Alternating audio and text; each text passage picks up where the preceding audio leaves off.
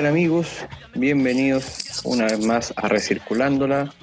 Eh, décimo capítulo ya y ya el último de esta primera Última temporada. entrega de la primera temporada. Así es, amigo mío. Así es, 10 capítulos ya. Vaya que hemos crecido, vaya que lo hemos pasado bien, vaya que hemos conocido gente y vaya que hemos aprendido. Aprendido todo el rato. Sí. Y cerramos número uno con broche de oro. Así es, así es. Cuente usted, vos, ¿qué, cuál, es, cuál es el broche de oro? Bueno, el broche de oro eh, se debe a que comúnmente el aceite que liberamos en las casas no es, no es muy, muy común que se trate eh, y no es muy común que se recicle. Mucha gente eh, hasta el día de hoy lo tira por el, por el sumidero, digamos, por el drenaje, por, por, por, por la, por el lavaplato y lo que se está haciendo cuando, cuando uno comete este gran error es contaminar todo, absolutamente todo. Y, y siempre hay alguien, y siempre hay un chileno, que finalmente lo que hace es eh, ocuparse de estos temas. Y Alucip, que es esta empresa que, que vamos a entrevistar, se hace cargo de estos aceites eh, usados de las casas y también se hace responsable de este proceso. Así nomás, y, y la verdad es que tenéis harta razón, es bien difícil eh, con encontrar también, o en, acaso un tiempo atrás era bien difícil encontrar empresas que se hicieran cargo eh, de esto, porque sí, sí, no sé si tú te acordáis para atrás también que, que en, en algún minuto empezaron con cocinería o con un restaurante, porque la cantidad también Sí. era más interesante, más que más que, eh, que, que, que- que las casas, que, que no, no sé, pues tú generáis cuando haces fritura y la verdad es que cuando se hacen fritura es re poco lo, en cantidad. Pero si vamos sumando esos poquitos, al final no tenéis dónde dejarlo. Y hay Así otra es. cosa súper importante que también se ha ido aprendiendo con el tiempo, es que a dónde lo dejáis, a dónde lo acumuláis. Claro. Por eso lo vamos a aprender ahora con, con Alucip, vamos a conversar con Gonzalo, que es un- un- el fundador de, de Alucip, y que nos va a dar más datos porque no es lo único que, que ellos reciclan, no es lo único que tratan. Así que Y otro buen dato, otro buen dato es que trabajan en conjunto con nuestra amiga Lucía Moraga de Mapulif. Sí. Así que yo tengo ahí una botella de pisco antigua eh, de cuando tomaba Claro. y, y ahí guardo el aceite. Así que Antigua- me está esperando, antigua en realidad estamos esperando a, próxima semana que venga Mapulif a retirar el reciclaje más el aceite. Así que estamos súper No, qué bueno, qué bueno. Esas alianzas estratégicas son bien interesantes y también hay- así es como hemos llegado eh, a conversar con, con estos emprendimientos y estas empresas que ya, ya se están haciendo cada vez más populares eh, y que, Sí. y que yo creo que es más concepto popular, pero que sí ya se está tomando conciencia y la gente también está invirtiendo en la gestión de sus residuos más que, más que el, en algún minuto el que querían que les pagara y poder para llevarte tus cosas. Así que eso es, vamos entonces Sí. con Gonzalo. ¿Parece? Y otro ejemplo más de otro ejemplo más de recirculándola. Así es. Así que vamos nomás. Aquí comenzó el décimo capítulo de Recirculándola. ¿Qué tal amigos? Eh, hoy estamos junto a Gonzalo Carballo, fundador de Alucif, una empresa que se dedica al reciclaje de aceite, aluminio, PET, papel blanco y vidrio. Bienvenido eh, Gonzalo, ¿cómo estás? Muy bien, Roberto. Muchas gracias por la invitación y participación en estas instancias. ¿Qué tal, Gonzalo? ¿Todo bien? Que ¿Buen para tiempo que por sí. acá? Todo bien, todo bien. Muchas gracias. Qué bueno. Nos costó ponernos de acuerdo, pero lo logramos y aquí estamos ya conversando con, con El Alucif. 18, el 18 El tuvo la 18, oportunidad. sí. ¿Y ¿Tuviste más pedo para el 18? ¿no? Menos días, menos hacer la misma pega en menos días Claro. es complejo. Claro. Semana más corta. Oye, eh, Gonzalo, entremos en materia. ¿De qué se trata Aluciv? Bueno, Alusiv em, nace ya hace tres años con un proyecto universitario, una tesis de título, em, donde está enfocado a un, a un solo residuo, en este caso, todo partió con el, con el aluminio. Y em, la idea era comenzar a tratar de llegar a muchísimos más hogares, ya que a nivel general el reciclaje, el nicho domiciliario, como no está regulado por, por ley ni hay mucha exigencia, tampoco hay educación, tampoco hay medios disponibles, por lo tanto está hasta el día de hoy se ha avanzado, sí, no, no a la velocidad que uno quisiera, pero eh, era un nicho muy, muy abandonado. Así que mm, a raíz de eso comenzó a lucir y, al pasar el tiempo se han ido sumando varias líneas de negocio, varios nuevos residuos ah, y como toda empresa ha ido creciendo orgánicamente eh, al ritmo que, a nosotros nos gusta, sin apurarnos y, ya llegando cada vez a más, a más personas, que es lo importante. Buena. Oye, y bueno, nos contaste que partió esto como una tesis, pero ¿cuándo se, ¿cuándo se hizo ya efectivo el sueño de que tu tesis funcionara como empresa? Que yo creo que es lo que todos esperábamos en algún momento de, de, nuestras carreras, poder trabajar en lo que hicimos en nuestra tesis y darle fuerte con eso y ponerle color. ¿Cómo fue? Yo creo que fue como en, paralelo, porque mientras hacíamos las pruebas eh, prácticas para el proyecto, eh, ya empezar a evaluar volúmenes, comportamientos, haciendo pilotos, eh, fue bien en paralelo. Ya así formalizado legalmente ante el Servicio Puente Interno fue un año después, desde que comenzó el, proyecto. Pero yo diría que van casi de la mano, porque fue como un. No, no, no, hubo un lapso de tiempo entre terminar la tesis y comenzar ya a, hacerlo realidad. De hecho, fue, ah, muy, muy, muy inmediato, muy al mismo tiempo. ¿Y cómo, ¿Y cómo partieron? Me imagino que fueron pilotos, pero, pero sectorizados, más chiquititos. Eh, ¿Cómo fue la experiencia de, de, de, lo más pequeño a lo que están haciendo hoy en día? Sí, pues al principio como, como que se pone cliché, tenéis que, partir de, cero. Entonces, partir de mm. cero, sobre todo acá en Chile, es difícil emprender por muchos factores. Eh, la vida del trabajo dependiente también es cómoda, pues, si no es tan fácil decir yo voy a ser independiente y voy a ser mi propio jefe y, voy a tener mi propio horario y poco menos que voy a, voy a estar guatita al sol. Tiene muchos otros factores y al principio es muy pedregoso el, el camino, pues, de hecho mucho, mucho entre paréntesis, siempre voy a recomendar a todos los emprendedores que vayan a los centros de negocios de Cercotec. Hay muchos por comuna, quizás ustedes ya los conocen por, por nombre.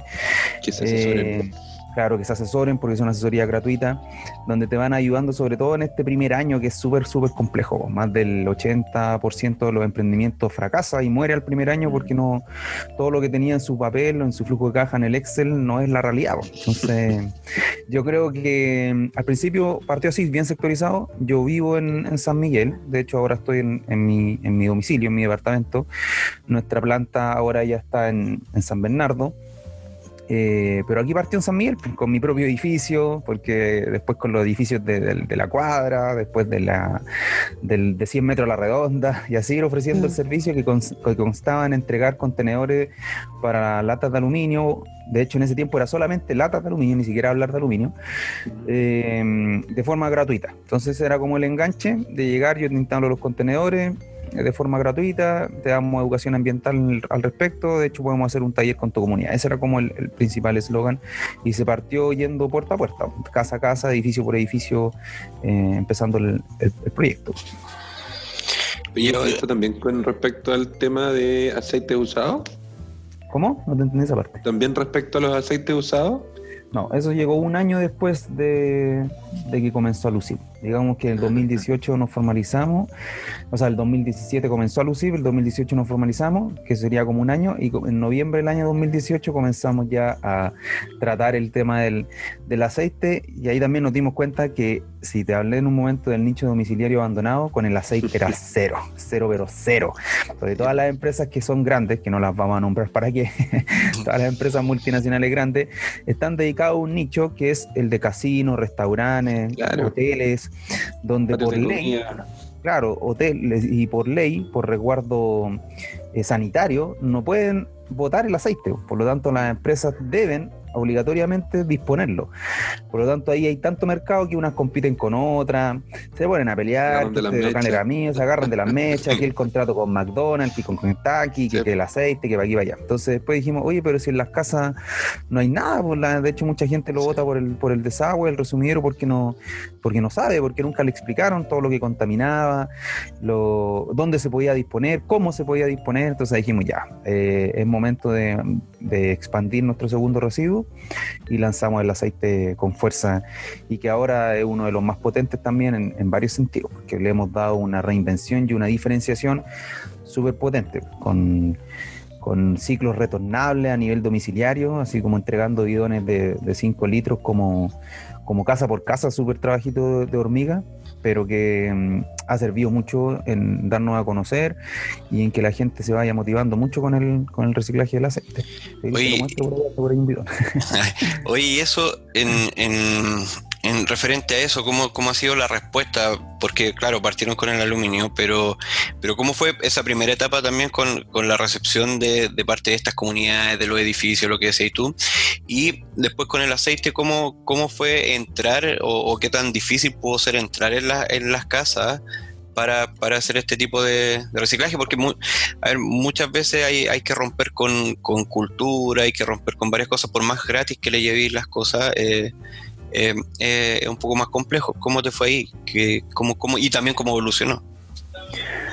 Yo creo que en el aluminio, hasta el día de hoy, siempre vaya a encontrar algunas barreras de entrada con respecto a que el aluminio en sí, mejor voy a hablar de las latas de aluminio a nivel domiciliario, porque las latas de aluminio es el residuo más valorizado en Chile, es decir, el que cuesta más y el que tú puedes reducir muy fácilmente. Tú vas a cualquier esquina y hay una compra y venta de metales, por lo tanto tú ves en la calle a personas recogiendo latas de aluminio y las vende al kilo, ¿ya? Eh, con ese escenario tú te puedes encontrar en un edificio que no tenían reciclaje, de hecho los edificios no tienen contenedores de aluminio, son muy pocos porque reciclan plástico, vidrio, eh, cartón a grandes volúmenes, y el aluminio no lo toman y si lo toman en algunos edificios lo, lo juntan el mismo personal de servicio y ellos mismos lo venden, como un negocio interno que tienen ellos, igual en, bajo porcentaje, pero te voy a encontrar con ese escenario. Eh, por lo tanto, ahí ya tienes un, problema al momento de ofrecer tu servicio que no se da con el aceite en ningún caso. Tú llegas a un edificio o a una casa, a una comunidad, eh, preguntas, ¿recicla el aceite? Y el 99% te va a decir que no lo recicla. Entonces, ahí no, no hay barrera y se genera un efecto eh, contrario. Se motivan mucho más, así como que dicen, oh, excelente. Y aparte del tema ambiental, hay un tema también de ellos, sobre todo en los edificios, en las casas, que el aceite también genera obstrucciones en las cañerías Y claro. y tama, y tama las cámaras de desengrase que después para un edificio les, les en el gasto común que gastaron un millón de pesos de- de- destapando la cámara de desengrase y se dieron cuenta que era puro aceite o un, un gran porcentaje de aceite. Claro. Entonces ahí ya tenéis también eh, mucho más eh, entrada favorable en, en un- en una comunidad o en una casa. Gonzalo, y ahí en ese sentido, por ejemplo, ¿te ha pasado que a veces tienes el contrato, entre comillas, o esta relación con la administración del edificio más que con cada una de las personas? En edificios siempre la autorización, y así lo hacemos formalmente, debe entregarla o el comité de administración de la comunidad obviamente, o el administrador del edificio. Eh, no, uno no, no hace a veces el contacto con algún residente que nos conoció, nos vio en las redes, pero él no puede hacer el, el- el contrato en sí, no, no, no puede dar la autorización, tiene que venir de, de las autoridades, se podría decir, que, que Sí, dan el ok. Y aunque los cambien después, y después los cambian, que suele pasar, cambian el administrador todos los años, cambian el comité, eh, queda el respaldo de que la empresa está y el servicio se está entregando y que no, y que no hay problema en ese sentido. ¿Sabes qué? Una de las preguntas que yo tengo, sorry Roberto, pero Sí, dale. yo en algún momento trabajé con, con aceites usados, pero de lubricantes. Eh, Claro. Toda una empresa también grande. Y se hacían cargo de esto porque finalmente era un muy buen negocio. Eh, y tampoco y no les cobraban a los a las empresas. Eh, sin embargo, lo que se hacía con el aceite usado, una vez que se recopilaba, era eh, enviarla a plantas cementeras, para sus hornos, etcétera. ¿Qué proceso hacen ustedes con el aceite? nosotros llegamos hasta una fase de que yo siempre digo un preproceso, porque no con ninguno de nuestros residuos, ninguno de nuestros residuos que nosotros gestionamos y valorizamos posteriormente hacemos un producto.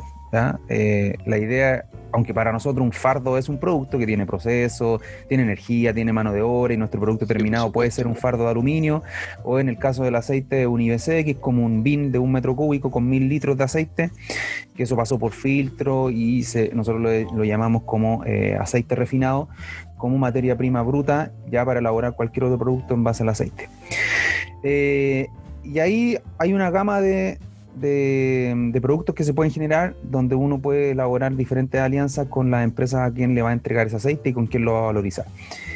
No sé el porcentaje actual exacto de cuánto el aceite que se recolecta es el que se ocupa para biodiesel. ¿Por qué te hablo del biodiesel? Porque es lo que más se ocupa. ¿Cuál es lo malo de esto? Que todo se va para afuera, se exporta. De hecho, todo se va a, la empresa anteriormente que nosotros le entregábamos.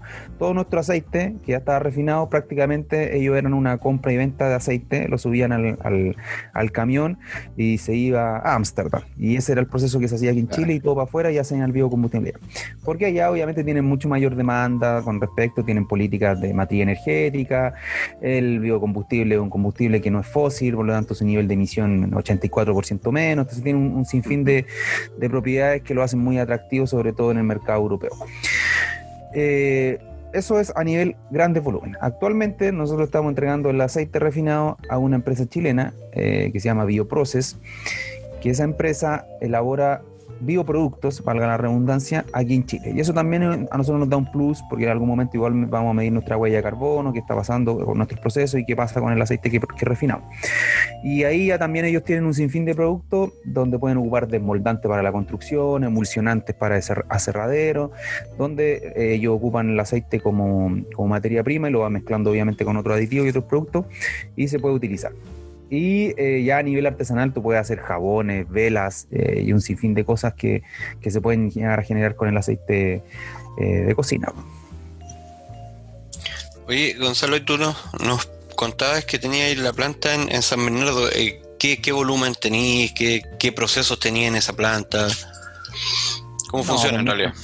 Microempresa, obviamente para nosotros siempre va a ser una planta porque es nuestro lugar de trabajo. No, claro, pues independiente del tamaño, el, tema eh, va, asociado, claro, el tema no es por el tamaño, el tema va asociado a qué es lo que hacía ahí, Que claro, hay, que la máquina, Obviamente ahí está la máquina compactadora, la que hace los fardos de, todo lo que quisiéramos compactar, porque podemos compactar cualquier cosa en la máquina. Eh, entonces los fardos se hacen de, aluminio, obviamente de las latas de bebidas son lo más, el mayor volumen, las botellas PET también se hace con, con, fardo.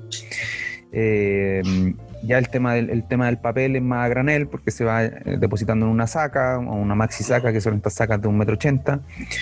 Y em, en ese lugar está el, acopio finalmente en un patio, em, también con, los, con los coladores para que suene simple, los filtros de, del aceite donde se van depositando hasta, hasta IBC y, la máquina. Eso vendría siendo como el, el centro de operaciones de nosotros.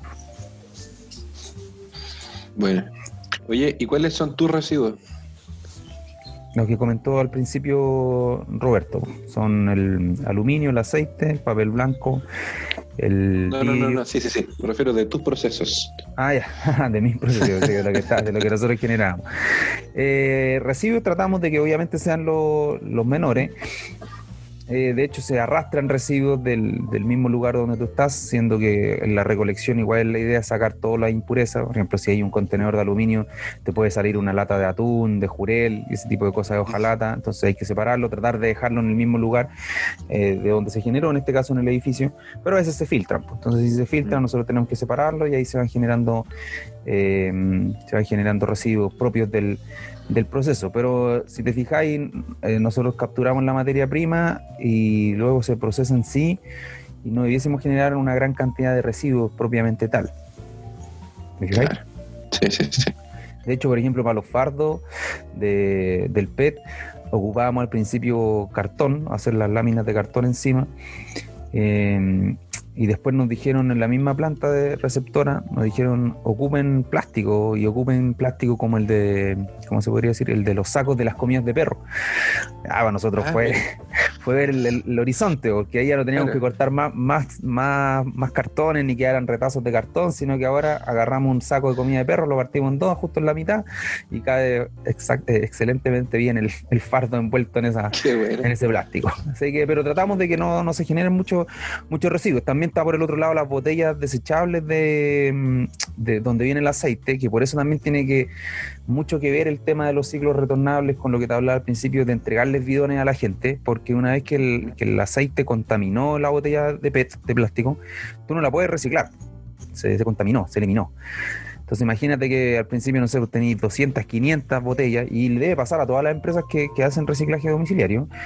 Eh, ¿Qué haces con ese plástico? Que finalmente estáis generando más plástico. Nosotros lo reducimos, lo tratamos de, minimizar. De hecho, a veces lo metemos en la compactadora para hacer un cubo de, de plástico eh, a desechar, a eliminar. Pero tratamos de, con esto de los ciclos retornables, de contaminar menos botellas. Pues si yo le paso a una persona un bidón de 5 o 10 litros, significa que para el siguiente retiro ya no me va a entregar 6 botellas de, litro y medio PET que las podría haber reciclado y, que ahora van a terminar de nuevo en la, basura. ¿Me entendí? Claro, claro que sí. Oye, Gonzalo, ¿y, ¿y el alcance que tiene la empresa en territorio? ¿Hasta dónde ustedes llegan? Desde San Miguel con amor. de San Miguel con amor actualmente a 34 comunas. 34 comunas de Mira. del Gran Santiago, se podría decir. O sea, hay algunas que no, tampoco no toda la región metropolitana, entonces como que hablamos de Santiago en general. Tan microempresa no es. eh, sí, pero es que ah. como te digo, es un trabajo hormiga y, siendo bien eficiente logísticamente, yo creo que se puede llegar a, a muchas comunas, ¿eh? porque se sigue una ruta eh, buenas, eh, es capaz de abarcar bastante en, un corto tiempo. Oye, ¿cuántas personas son las que trabajan contigo? Tres y medio. no, eh, cuatro en general. Cuatro, pero siempre digo tres y medio porque a veces hay por ahí algunos que otros contratiempos, pero en varios, en varios procesos estamos trabajando cuatro. De hecho, yo también hago mucho de todo, pues, como, como todo emprendedor. y al principio también, pues mucha ruta, mucha mucho proceso de material, mucho de todo, pero de a poquito ir creciendo y, y la operación también, eh, poder también contratar más gente, porque así se tiene que ver el reciclaje como una industria, como una empresa que, que da trabajo, eh, no solamente como un hobby de alguien, ah, está reciclando para, ayudar el, planeta, está bien, pero también eh, tiene que haber, o la gente lo tiene que percibir que no te están haciendo un favor, sino que es una industria como, como cualquier otra y que tiene procesos, que tiene costos, que tiene energía, mano de obra, etcétera, etcétera. Sí, oye, y, el, y cómo, cómo nosotros hemos entrevistado un par de, de, bueno, tuvimos recicladores base y otros más, que que de, ellos nos contaban que, habían estado buscando, eh, eran más pequeños sí, y buscando alianzas con, con, otras empresas, eh, con otros recicladores de base. En el caso de, de, Recicol, tú, tenían, eh, estaban buscando alianzas con otros recicladores que hicieran otros tipos de reciclajes para, para poder hacer esto más, más grande de alguna forma y no, no tan de nicho. Y, y como en el caso de ustedes, en, su Instagram vimos que tenían como Apulif tenían una alianza. ¿Cómo, ¿Cómo es eso? Y, y también cómo, cómo lo veis en, en, que esto sea lo que decís tú, que sea una industria y que sea un poquito más grande. Yo creo que todas las alianzas colaborativas en esta materia tienen que resurgir y apoyarse y todo lo que tú me acabas de mencionar.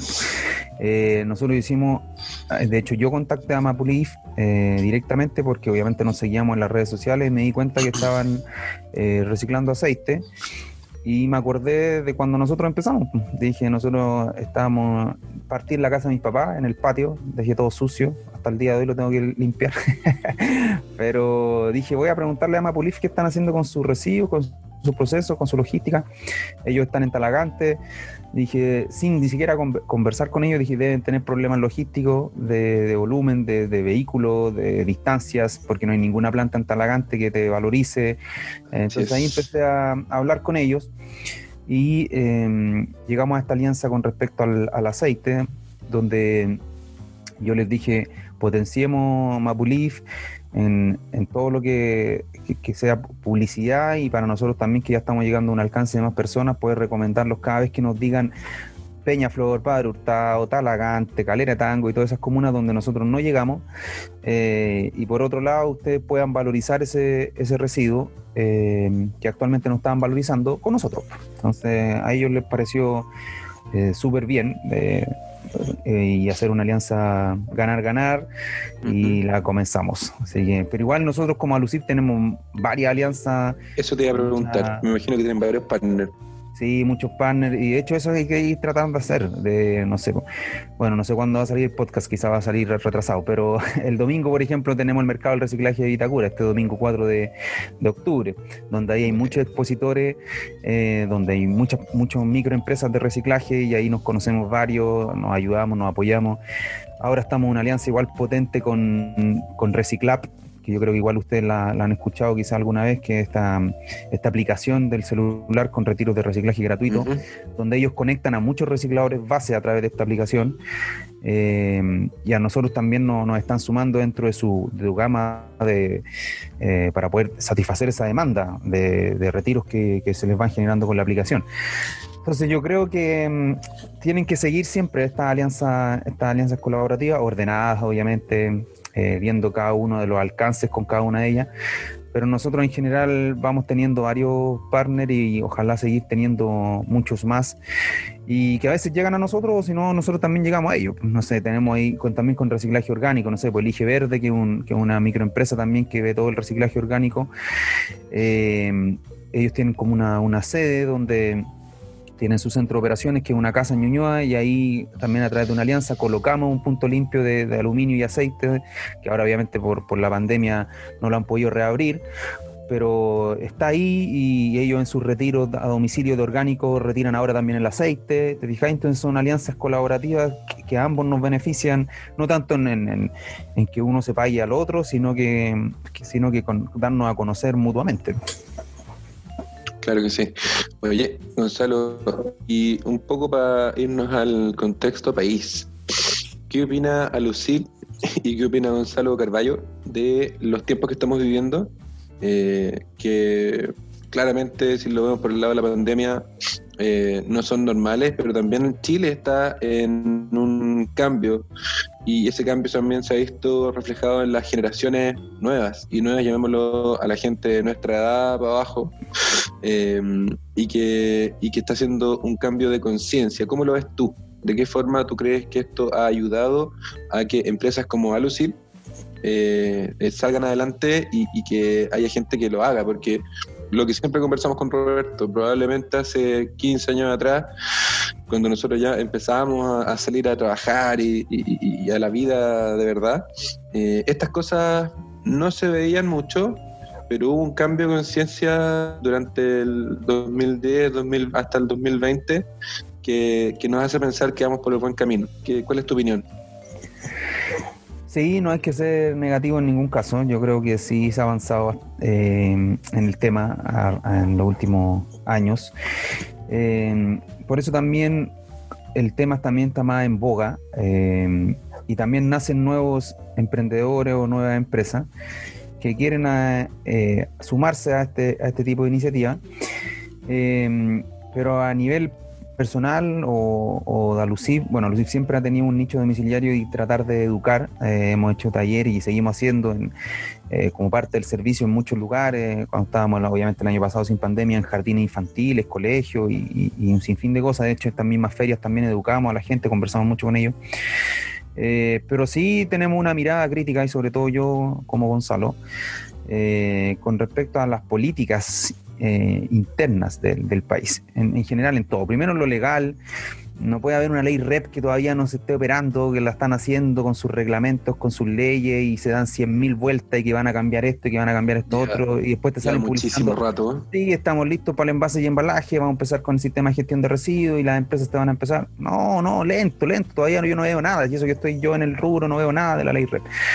Eh, después las políticas educativas se me va a caer el carnet. Nosotros cuando éramos chicos teníamos ciencias naturales, no sé cómo se llamará ahora, pero porque ahí no te pasan una temática de ambiental domiciliaria, de reutilización, de reciclaje, de rechazar productos, de, ver el, Cuando yo era chico no tenía idea que el plástico se demoraba 400 años en degradarse y no me llamaba la atención tampoco. Eh, no, estoy diciendo que ahora debiese, debiesen todos saberlo, pero eh, ¿cómo educo a un niño? No solamente puedo ir porque, porque lo veo en, en televisión y veo, y veo a, Greta y, lo, y la sigo en Instagram. No, eso es, lo más básico, pues eso es como el, boca a boca. Yo digo, ¿dónde está a nivel general? Yo todavía me encuentro con escenarios de de personas que no, no, saben nada y no es su culpa. Eh, y a veces me sorprendo, pero después digo, no, pues si así es la realidad, pues si nadie le ha enseñado, pues nadie le ha dicho cómo se hace ni qué hay que hacer. Entonces, esa es mi mirada un poco más crítica, de dónde están las políticas educacionales desde chico, desde, desde incluirlo, por ejemplo, en el colegio y así de simple, de que tú salgáis de, de tu enseñanza escolar sabiendo el daño que, que produce, porque después cuando seas adulto, quizás al principio cuando estás en la rebeldía, de la adolescencia, te da lo mismo y botáis el papel al suelo eh, darle ese trasfondo de que te enseñen y que te expliquen cómo se, degrada un polímero de plástico y por qué cada elemento la naturaleza no es capaz de degradarlo y que va a tener millones de generaciones y ese mismo plástico va a estar ahí. Ese tipo de cosas yo creo que, hace falta mucho a nivel local. Sí, yo estoy de acuerdo contigo. Primero, yo también tuve ciencias naturales. Así que andamos por ahí. Probablemente Bastián ya, ya cambió el. Pero en el. Estoy de acuerdo contigo, porque, pero hay que pensar también que, hasta hace no mucho tiempo todas estas cosas de reciclaje y de, y de, ser responsable medioambientalmente, sobre todo, eh, era bien lejano, era bien por la buena onda. Entonces, bien por, por, por, ser más cool, incluso en, en, algunos casos. Entonces, soy más bacán porque reciclo, porque no boto la basura al suelo, pero finalmente todos esos comportamientos de botar la basura ahora han cambiado y se ven, se ven cada vez eh, menos y también es muy mal visto hacerlo. Entonces, eh, yo creo que por ese lado avanzamos y es un tema súper eh, pendiente en todo orden de cosas respecto a, los temas medioambientales. Vimos, vimos que hace poco Pascualama por fin ya se va y, resulta que se demoró, ¿cuánto? ¿20 años en, cerrar todo el daño que, ocurre. Entonces, claramente la legislación, y lo hemos conversado en podcast anteriores, está al debe en varias cosas, en muchas cosas, pero también está la, esperanza que ya se están y se está forzando de alguna forma con todos estos cambios y todo lo que ha ocurrido, este, sobre todo este último año, en avanzar en, mejorar esta cuestión y que, realmente necesita urgencia. Estoy de acuerdo contigo. Eh, yo, por ejemplo, yo soy presidente de riego, esa es mi profesión. Y, también abogo porque desde chico, desde el colegio, desde el jardín, se, se explique qué cosa está bien, qué cosa está mal, cómo, cómo, cómo cuidarse, etcétera, y entre esos otros temas, y aquí están los temas ambientales también asociados pero tiene que dejar de verse como buena onda, tiene que dejar de verse como un beneficio, tiene que dejar de verse de esa forma y ver que es, nuestra responsabilidad. claro que sí. eso, eso es lo, lo que lo creo yo y estoy súper de acuerdo contigo. Y también soy crítico en ese, en ese sentido. pero estamos avanzando. Diga la verdad, diga la verdad que usted tuvo quinto medio. No, no, no. Yo, yo no. ¿Sabéis que el otro día conversaba con. ¿Usted pagaba con escudo los, los dulces cuando era chico? No, no, no, no, tanto. Sí, es un poquito más viejo que usted, no más socio. Oye, eh, sí, Gonzalo, la verdad es que estoy bien, bien gratamente. Ha sido bien grata esta entrevista. Ya nos queda poquito tiempo, así que eh, no sé, palabras al cielo. Ah, no, no, no, no, no. Eh, se nos olvidaba algo. Bastián, usted tiene la palabra. Eh, pues, eh, palabra al cierre, no, mentira. Vamos terminando. sí, eh, lo que pasa es que parte fundamental del, de nuestro podcast es poder eh, mezclar las cosas, porque pensamos que mezclando las cosas probablemente eh, la gente le va a tomar más peso y lo va a hacer mucho más cercano. Entonces, también otro de los puntos del podcast es poder recircularla. ¿Y a qué nos referimos con recircularla? A poder hacer esto que pasó hoy día. A nosotros, nosotros entrevistamos a Mapulif y Mapulif nos dijo, eh, oye, Alucip también eh, hace mm, temas específicos, trabajamos eh, como como partner y todo el cuento, dijimos, hay que entrevistar a, a Lucip. Y esto se va dando naturalmente. Y, naturalmente porque le pedimos a nuestros entrevistados que puedan, em, primero, recomendar un emprendimiento que a, ti te haya impactado eh, eh, favorablemente y además una canción, la que tú queráis, del tipo que sea. Sí, sí, me, soplaron. Así que mm, me soplaron esa parte. Pero Roberto, amigo, si era sin soplar. Pues. se quedó sin audio, se quedó sin audio. Se me salió, se me salió. Ah, no, primero con el tema del, emprendedor también, eh, el emprendimiento podría recomendar, como te dije, conozco a muchos y muchos y muy buenos, eh, así que es muy difícil la, decisión final.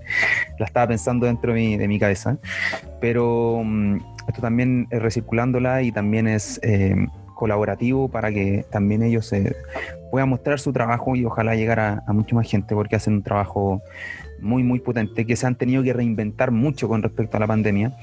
Y el emprendimiento se llama Cultiverde. Así que lo pueden buscar ahí, Cultiverde.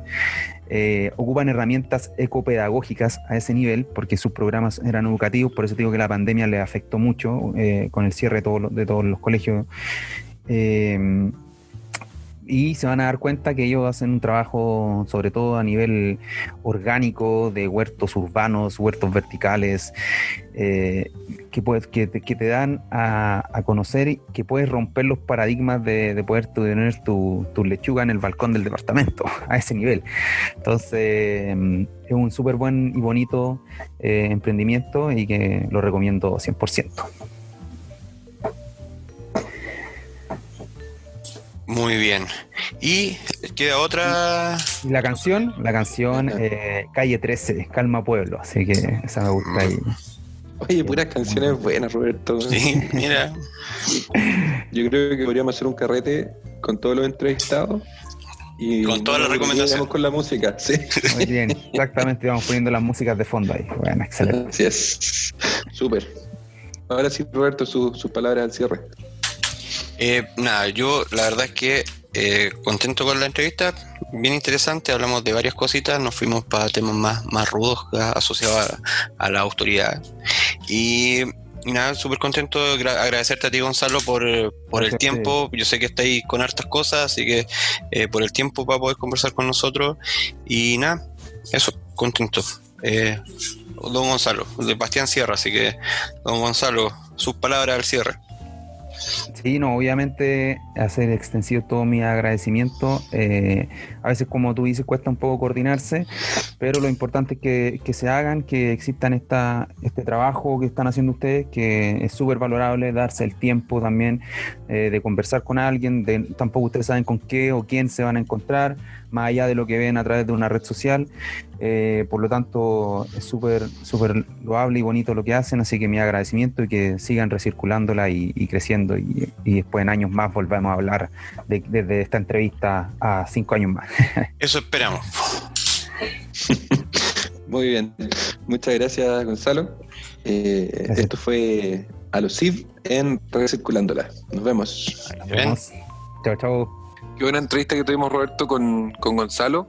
Eh, la verdad es que se nota que, hay ingeniería por medio, que hay, que hay un tremendo trabajo y un gran equipo en Alucip, eh, quienes, recordemos, nos, se hacen cargo de nuestros residuos y de, y de muchos temas que suceden. Por ejemplo, un, un buen punto que tocó es en la, en la administración de los edificios, donde llega todo lo que nosotros tiramos por por el lavaplato, finalmente eso se tapa y esto, además de ser eh, eh, bueno con el medio ambiente, lo que hace Gonzalo con Alucir es bueno con la operación de un edificio, con la operación de una casa, con las ducterías, eh, todo cambia, ¿no es cierto, Roberto?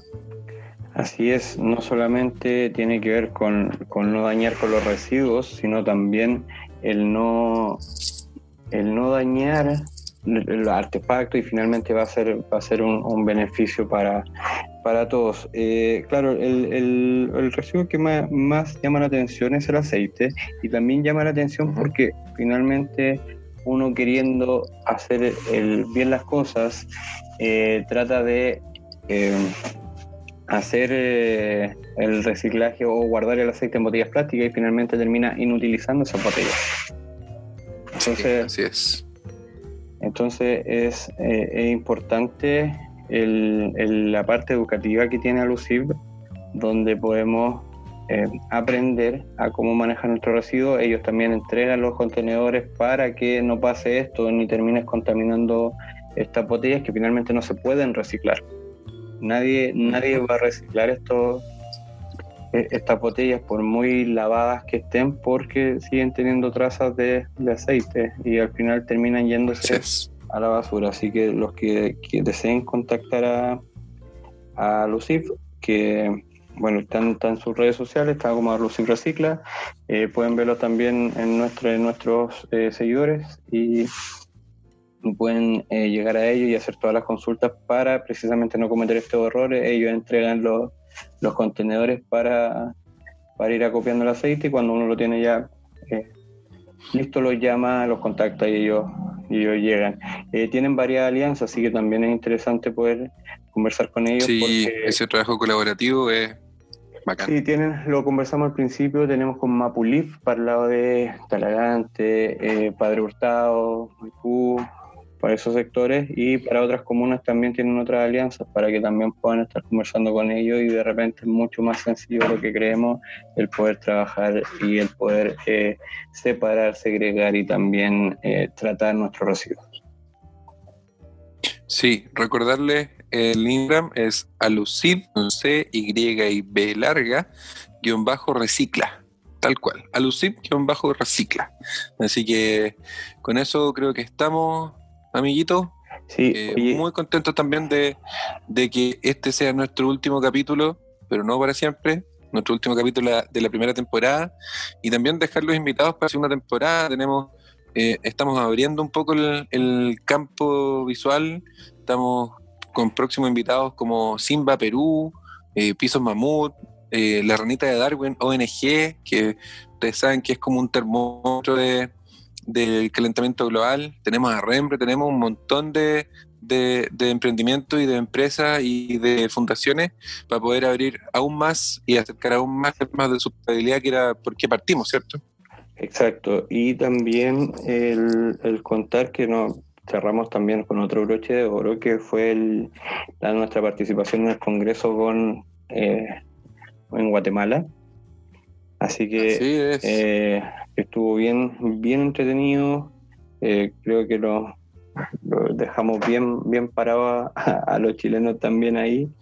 Y, la verdad es que recibimos muy buenos comentarios respecto a nuestra participación, así que no, la verdad es que agradecidos por, por por la invitación, agradecidos por la oportunidad también de, poder participar en ese en este congreso. Y, nada. Pues. Y, agradecerle ahí, Roberto, también a Luis Adrián, que fue el que hizo el link.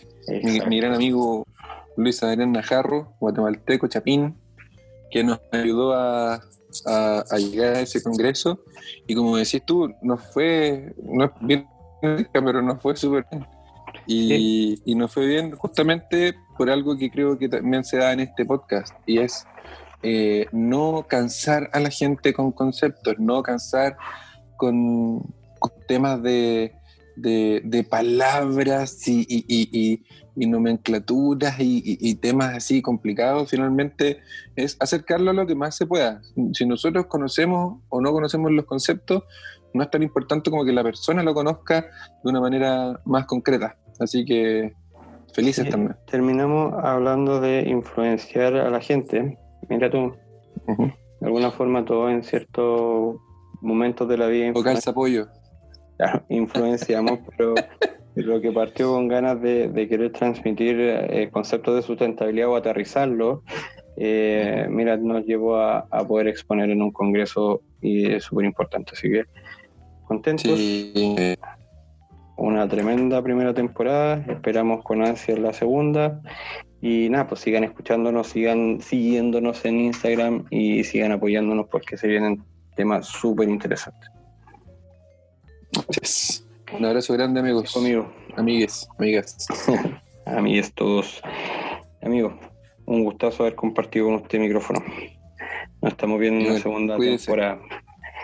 ¿Ya? Y como decimos siempre, esto fue Recirculándola. chao. chao. chao.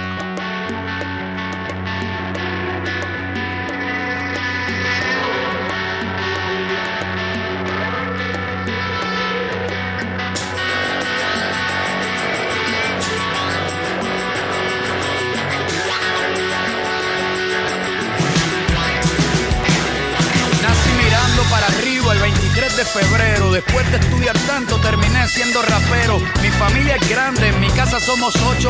Y la clase media baja no recibe plan 8. Es normal que mi comportamiento no les cuadre. Y más cuando el gobernador desempleó a mi madre. Me desahogo cuando escribo mi letra franca. Para no terminar explotando en la Casa Blanca. Mis rimas te ponen tenso y te dan calambre. Yo soy el que hago que coman sin que tengan hambre. Mezclo lo que veo con lo melódico. Yo estoy aquí para contarte lo que no cuentan los periódicos. Es el momento de la música independiente. Mi disquera no es Sony, mi disquera es la gente. Las personas que me siguen escuchan el mensaje. Por eso me defienden a los puños sin vendaje.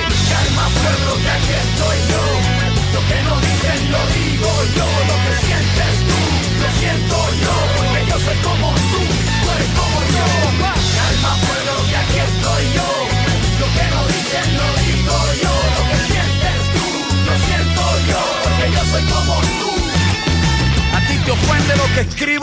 Mí me ofende tu playback, que estés doblando en vivo, a mí me ofende cuando tú sobornas a la radio, con plata, con dinero para que te suenen a diario. Ni siquiera los Beatles tenían cuatro canciones sonando al mismo tiempo en las radioestaciones. Esto lo puede ver hasta un disco.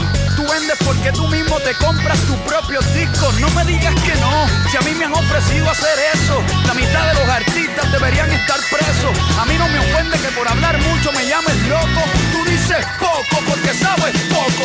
Calma pueblo que aquí estoy yo. Lo que no dicen lo digo yo. Lo que sientes tú, lo siento yo. Porque yo soy como tú. Duro. Yo al enemigo, a mí nadie me controla. Le tiro duro a los gringos y mi auspicia Coca-Cola. De la canasta de frutas soy la única podrida. Adidas no me usa, yo estoy usando Adidas. Mi estrategia es diferente. Por la salida entro, me infiltro en el sistema y exploto desde adentro. Todo lo que les digo es como el aikido. Uso a mi favor la fuerza del enemigo. Ahora quítate el traje, falda y camiseta. Despójate de prendas, marcas, etiquetas. Pa' cambiar el mundo, desnuda tu coraje. La honestidad no tiene ropa ni maquillaje. No me hablen de carteles ni de los sopranos. La mafia más grande vive en el Vaticano. Con el truco de la fe se cogen a la gente, se cogen a cualquiera que piense diferente. A mí no me cogen, yo creo en lo que quiera. Creo en la gente, creo en mi bandera. Creo que los que me señalan con el dedo me tienen miedo porque yo no tengo miedo. Calma pueblo que aquí estoy yo que no dicen lo digo yo. Lo que sientes tú, lo siento yo, porque yo soy como tú, tú eres como yo, papá. Calma pueblo, que aquí estoy yo. Lo que no dicen lo digo yo, lo que sientes tú, lo siento yo, porque yo soy como tú. Duro, duro, calma pueblo, que aquí estoy yo. Lo que no dicen lo digo yo, lo que sientes tú, lo siento yo, porque yo soy como tú, tú eres como yo, papá y aquí estoy yo. Lo que no dicen lo digo yo, lo que sientes tú lo siento yo, porque yo soy como tú.